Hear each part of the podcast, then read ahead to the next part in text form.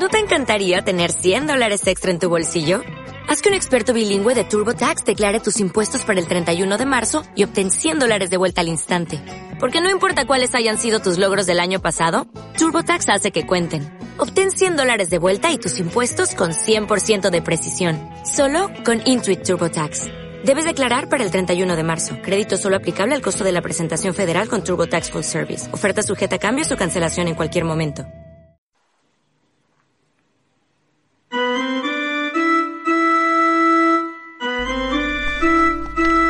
Círculo Negro con Sandra Herrera y Adri Alcón.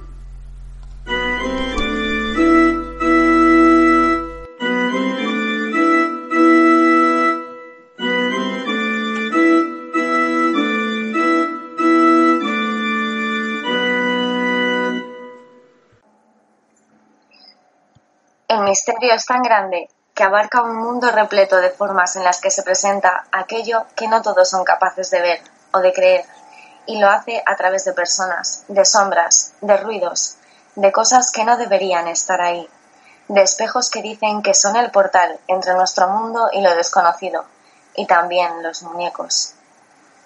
¿Quién podría pensar que un niño en Navidad abre un regalo, un dulce muñeco, un compañero de juego, una versión real de Toy Story, donde los juguetes cobran vida cuando no los ves, la cual parece mirarte con esa cara de amor. Todo artilugio preparado para los niños suele transmitirnos esa dulzura, esa paz, esa alegría que nos traen los niños jugando con ellos. Pero hay muñecos que cuando no los ves.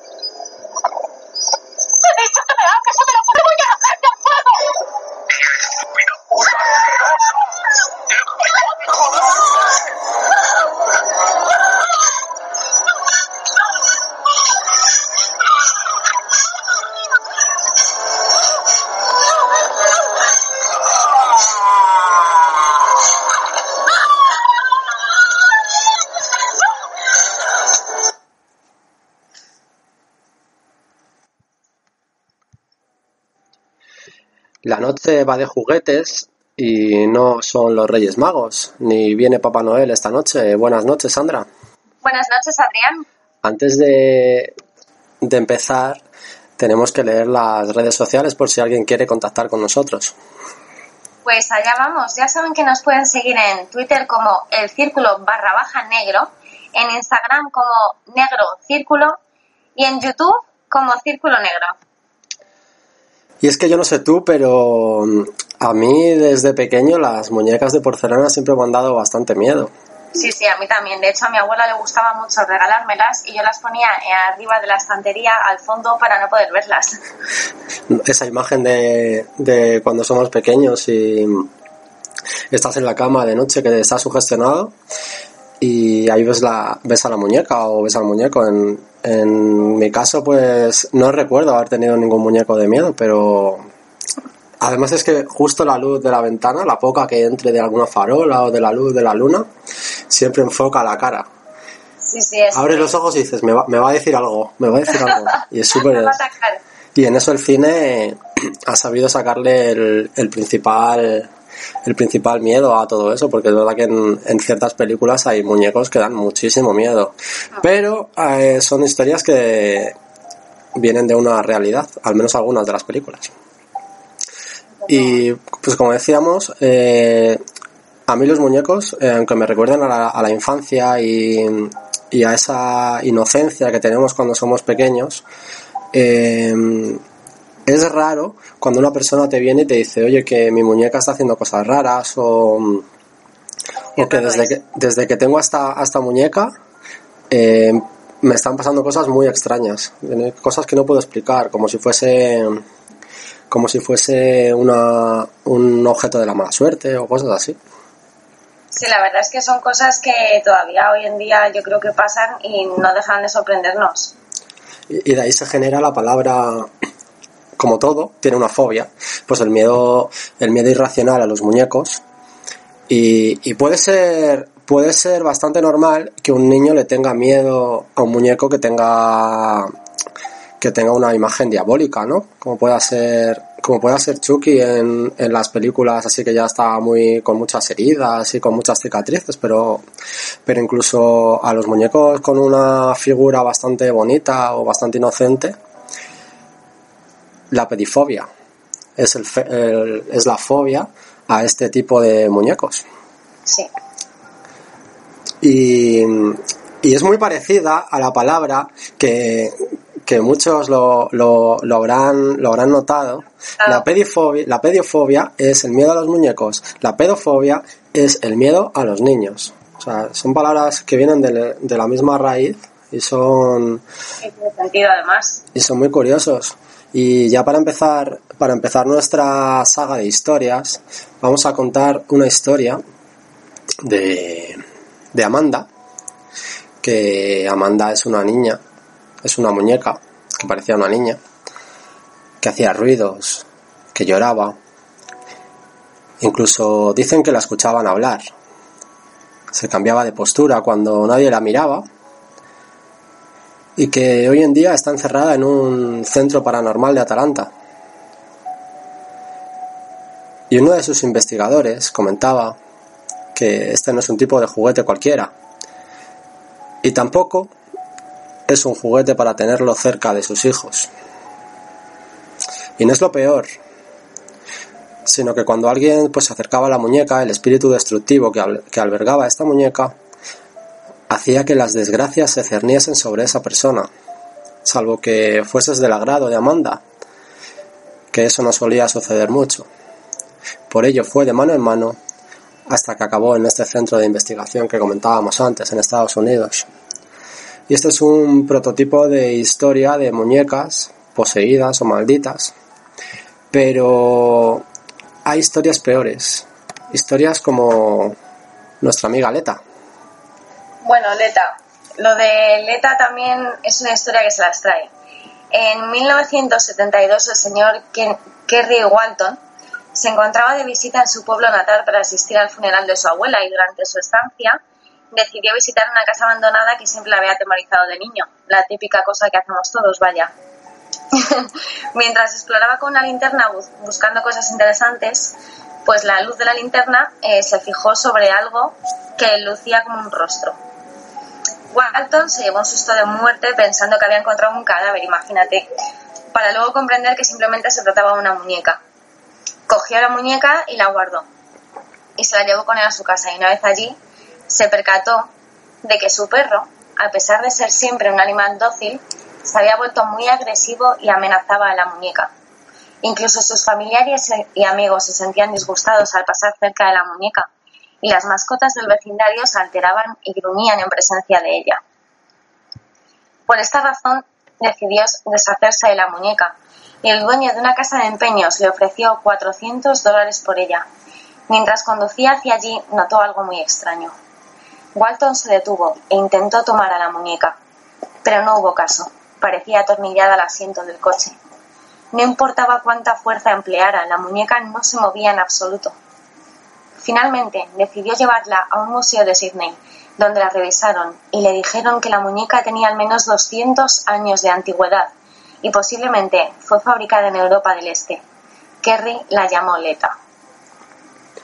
Una historia de tantas como, como estas que, que hemos contado al principio. El, para mí, el tema más complicado de todo esto, de todos estos objetos, como pueda ser, como puedan ser unos muñecos, viene a ser el- la relación que tienen con los niños. Eh, los niños tienen, tienen un poder sobre todo esto que es mucho más sencillo que, que todo lo que atrae a un niño pueda tener ese espíritu dentro, aunque sea, aunque sea mm, malvado, porque todos cuando somos niños tenemos esa inocencia, esa capacidad para ver cosas que otros no ven, igual que se le puede achacar a los, a los animales. Y yo creo que, que no sé si esa imaginación o esas barreras que no tienen cuando, que no tenemos cuando somos niños y, y, y este tipo de espíritus o este tipo de, de objetos se, se les puede entrar mejor a los niños. Entonces, ahí, ahí entra uno de los grandes peligros de todo esto. Y, y, los espíritus, según muchos, muchos expertos, los espíritus se benefician de, de eso, ¿no? Que un niño empieza a ver algo y, y esa creencia en el niño hace que, que ese poder se fomente hasta que lo puedan ver los mayores.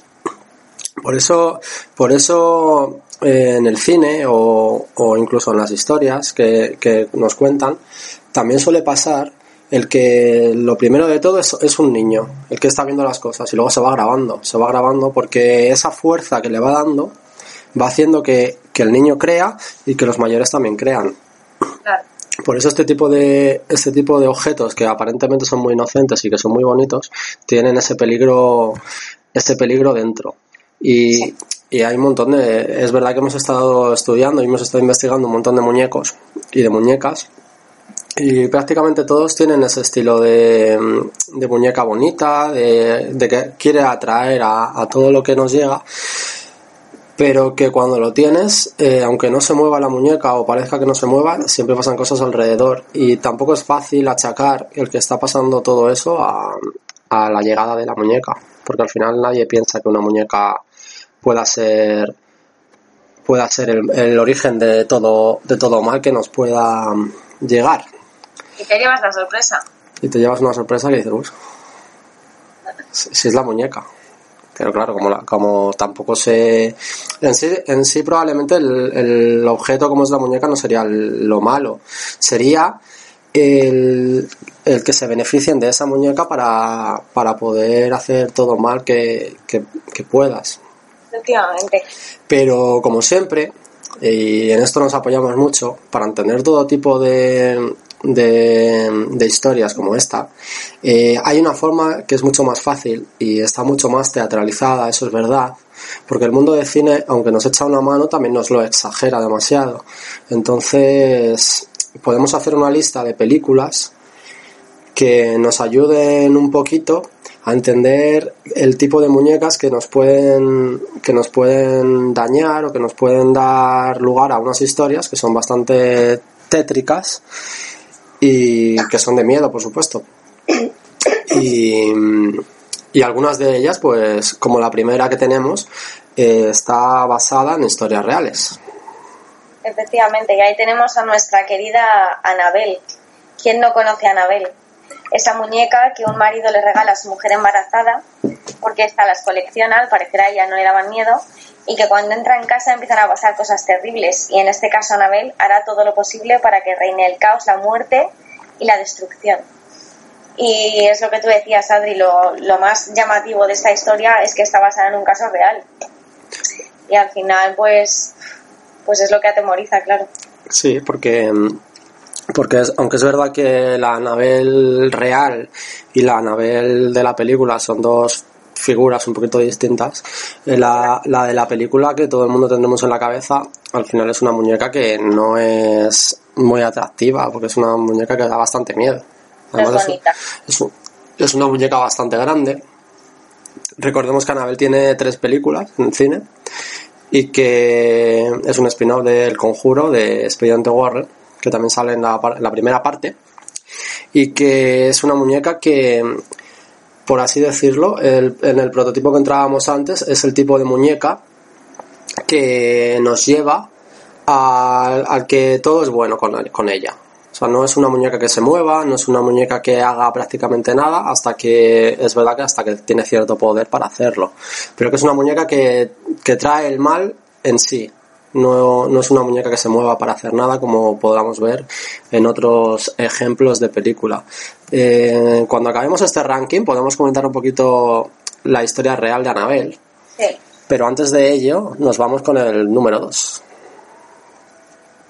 Pues en el número 2 tenemos al muñeco diabólico, quien no conoce a Chucky y sus 415 películas. 416.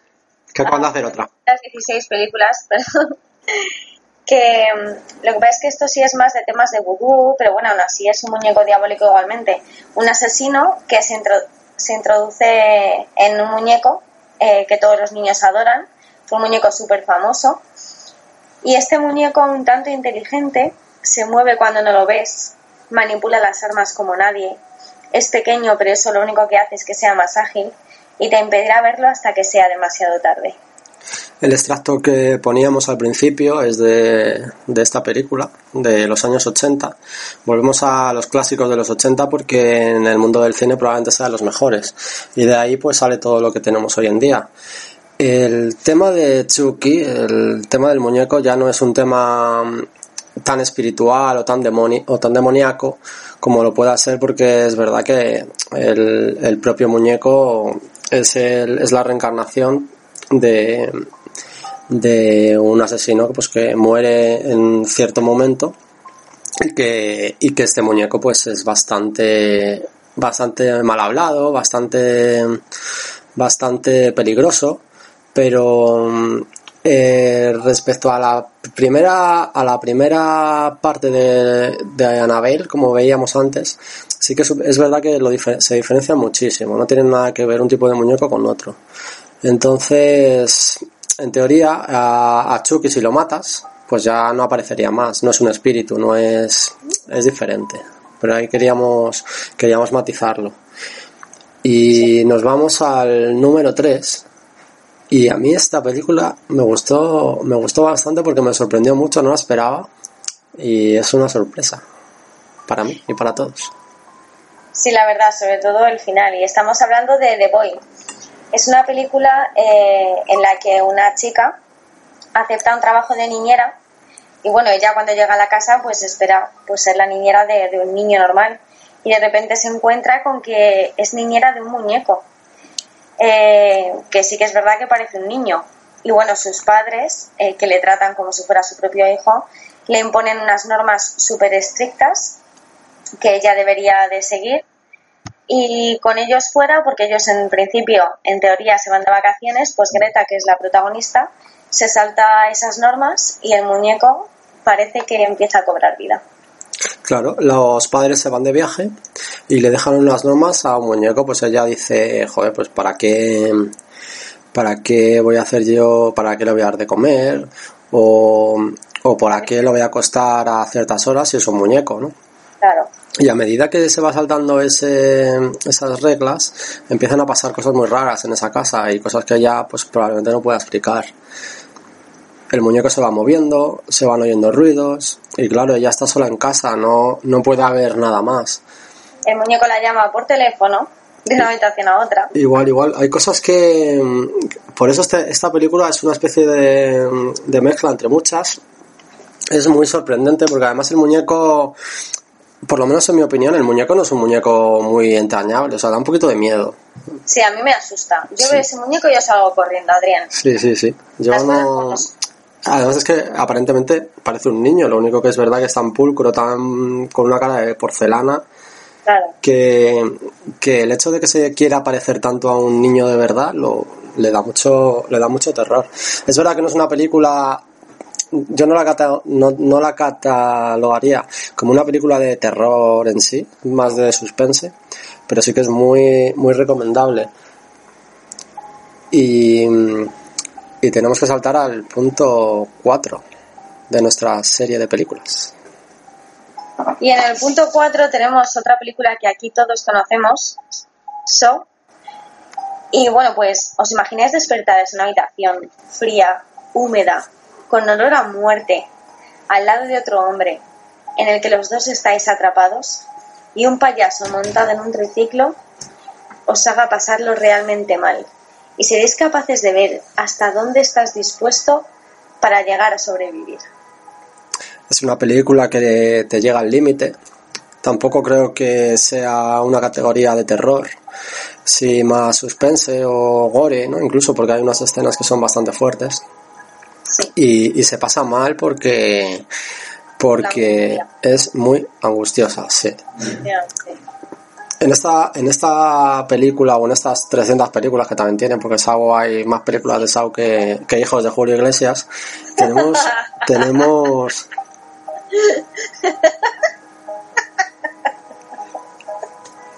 en esta saga de películas que no son graciosas, tenemos un montón de escenas que, que nos hacen pensar, decir, puede ser real.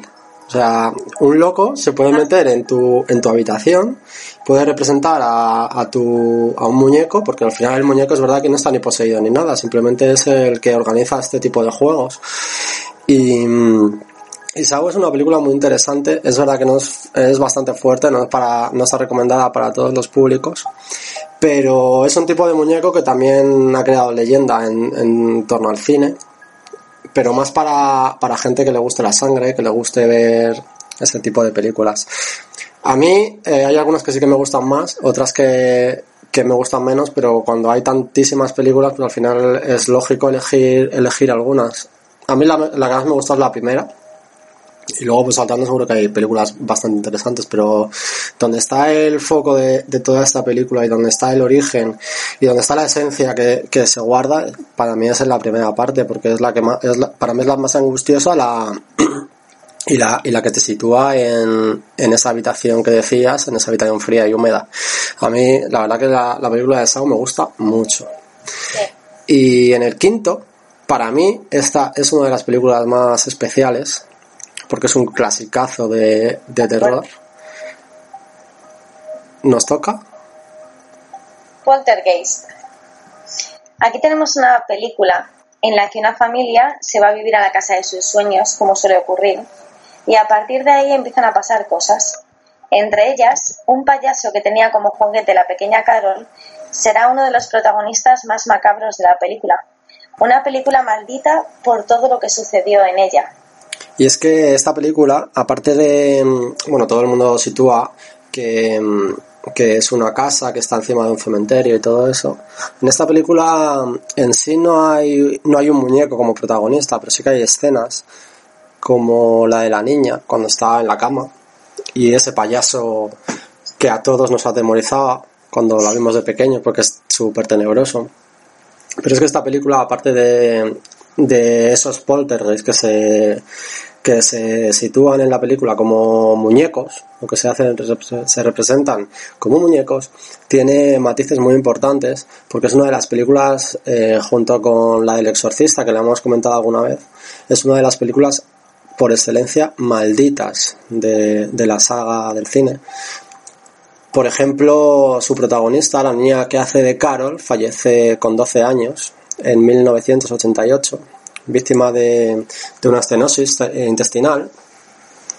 También la hermana mayor, la que hace de hermana mayor, Dana, muere en el 82 al ser estrangulada por su pareja. También el que hace de reverendo en la segunda parte muere por un cáncer de estómago durante cuando se está rodando esa película, vamos. Y también eh, el actor que interpreta a un brujo llamado Taylor en la segunda parte afirmaba ser un chamán en la vida real. También muere en el 87 por complicaciones en el trasplante de un corazón y de un pulmón. Eh, Poltergeist tiene tres partes y en esas tres películas hay cuatro personajes principales que mueren. Y eso, eso la hace la hace una de las películas malditas por excelencia. Es verdad que, que lo morboso de la gente, y la gente es muy morbosa, el hecho de que todo esto esté pasando en el rodaje de varias películas pues hace que la película pues tenga mucho más tirón todavía si cabe. Y eso mm, le da más historia le da más clase cuando se trata de terror. Entonces si tú quieres ver una película de miedo que encima está maldita pues la gente va a ir en masa a verla. Pero pero es verdad que la a mí la primera parte me parece uno de los clásicos del terror. Totalmente. Y tiene un remake de hace poco, que no es, no es, no tiene nada, o sea, es igual que la primera parte, pero la verdad que deja mucho que, deja mucho que desear. Los pero bueno, remakes fueron buenos. nunca fueron buenos los remakes. Si ya, si ya lo decíamos todos. Pero bueno, están, están empeñados pues, en hacer remakes. Pero a mí me gustó mucho la película de, de, de Poltergeist, la antigua. Esa escena de, es que además son escenas clásicas como la escena de Carol, de la pequeña Carol, viendo la tele, la tele con puntitos, la tele que como que no hay nada y, y la está hablando y la va a tocar. Es que esas escenas son tan, Es que esa escena es mítica, es muy mítica. son escenas míticas de la gente que tenemos 30 años ya. Sí, sí. Yo he temblado con esa película, ¿eh? de pequeña me Sí. daba muchísimo Sí. pánico. Es que todos, todos nos hemos, nos hemos sentado a la tele a ver, a ver esas escenas y joder. Además nosotros, nosotros tenemos la curiosidad de que como hemos visto tantas películas de miedo, ¿verdad? Buenas, malas y irregulares, pues, pues esta es una de las mejores. Si, para mí si hablásemos de películas de clásicos de terror, a mí esta sería una de las, de las mejores. Y tendría, tiene mucho, mucho que analizar películas de este tipo, pero bueno, eh, quizá en otro momento pues lo podamos hacer. Pues sí, Y antes de terminar, tenemos que hacer tenemos que hacer el apunte que hemos dicho al principio que íbamos a hacer de la película Anabel. Cuando, cuando hablábamos de Anabel, la película y la historia de Anabel tiene una, una entrehistoria detrás que es totalmente real. La muñeca existe, la muñeca está muy bien guardada en un cajón y vamos a indagar un poquito, ¿verdad? En su historia. sí. La verdad es que a mí la historia de Anabel es de las historias así paranormales que más me gusta. Pues tenemos como protagonistas al matrimonio Warren y eh, que todos les conocemos y en 1970 una mujer le regaló a su hija Donna, una estudiante de enfermería, eh, una muñeca. La marca era Raggedy Ann, una muñeca pues muy, muy cotizada y muy famosa en la época. Esta chica no vivía sola, vivía con una compañera y bueno, pues ella estaba muy contenta con el regalo y lo primero que hace Donna es dejar la muñeca sobre su cama como adorno, lo que hemos hecho todos. Sin embargo, a los pocos días empiezan a suceder extraños fenómenos. La muñeca parece moverse sola, eh, ya que las dos cuando regresan al apartamento se la encuentran en diferentes posturas y aparte de eso, no solamente es que la muñeca se cambiara de sitio ella sola, sino que les dejaba mensajes, aparentemente sin sentido, mensajes como eh, ayúdanos, me echas de menos, eh, salva a Lou, como casualmente se llamaba el novio de Donna. Eh, Y es que aunque al principio sospechaban ah, que era una broma de algún Sí. estudiante que se escondía en, el- en la habitación, ellos deciden ignorarlo hasta que esos síntomas van en aumento. Por lo que acaban llamando a una medium que les informa que dentro de esa muñeca hay alojado el espíritu de una niña que se llamaba Annabel, Annabel Higgins, y la cual les pide que le acepten como una más. Ellos se ven en la tesitura y, y empiezan a tratarla pues como, como, una, como una humana. Lowe, el novio de una de ellas, le mira con desdén a esa escena y la califica como surrealista. Al poco tiempo, este tiene una pesadilla en la que alguien pretende estrangularle, hasta que despierta y se encuentra con la muñeca a los pies de la cama, mientras que Lowe mira extrañado unas heridas superficiales. Sin embargo, la situación no parece terminar. Supuestamente las estudiantes escuchan ruidos desde su habitación, pero no encuentran a nadie, por lo que deciden contactar con un cura, el cual deja el caso en manos de los parapsicólogos Ed y Lorraine Warren. Estos les comentan que no existe la taga Anabel, sino que dentro de la muñeca mora un espíritu maligno que pretende poseer a Donna tras haberle dado permiso para que entrara en su vida. Finalmente optan por deshacerse de la muñeca y los Warren regresan a su casa, donde disponen de un museo súper interesante, por carreteras secundarias para evitar posibles accidentes a causa del poder manifiesto que provoca que el motor de su coche llegue a calarse. Desde entonces, esta muñeca ha permanecido en una urna de cristal dentro del Museo Familiar en Connecticut. Terminada esta historia, podemos decir que el mundo del misterio abarca numerosos campos y todos a la vista de la ciencia eh, son muy débiles, pues lo que no se puede probar queda exento de lo que podamos llamar algo real o algo tangible. Pero si pasamos ese campo, entramos en un limbo en el que nos sentimos más a gusto, por qué no decirlo, ni que decir cabe que lo que hacemos dos personas que no se dedican a esto es únicamente mostrar desde un punto de vista diferente eh, ese limbo en el que cada opinión o cada visión pues vale oro. siempre con respeto y, y entendiendo que todos estos temas son tan polémicos que podemos mostrarlos con alguno de sus detalles. Y luego cada uno pues puede sacar sus propias conclusiones. Y si eso ocurre, pues nos vamos a dar por satisfechos. Así que eh, nos veremos en otros programas. Nos veremos. Más adelante. O'Reilly Auto Parts puede ayudarte a encontrar un taller mecánico cerca de ti. Para más información, llama a tu tienda O'Reilly Auto Parts o visita oreillyauto.com. Oh, oh,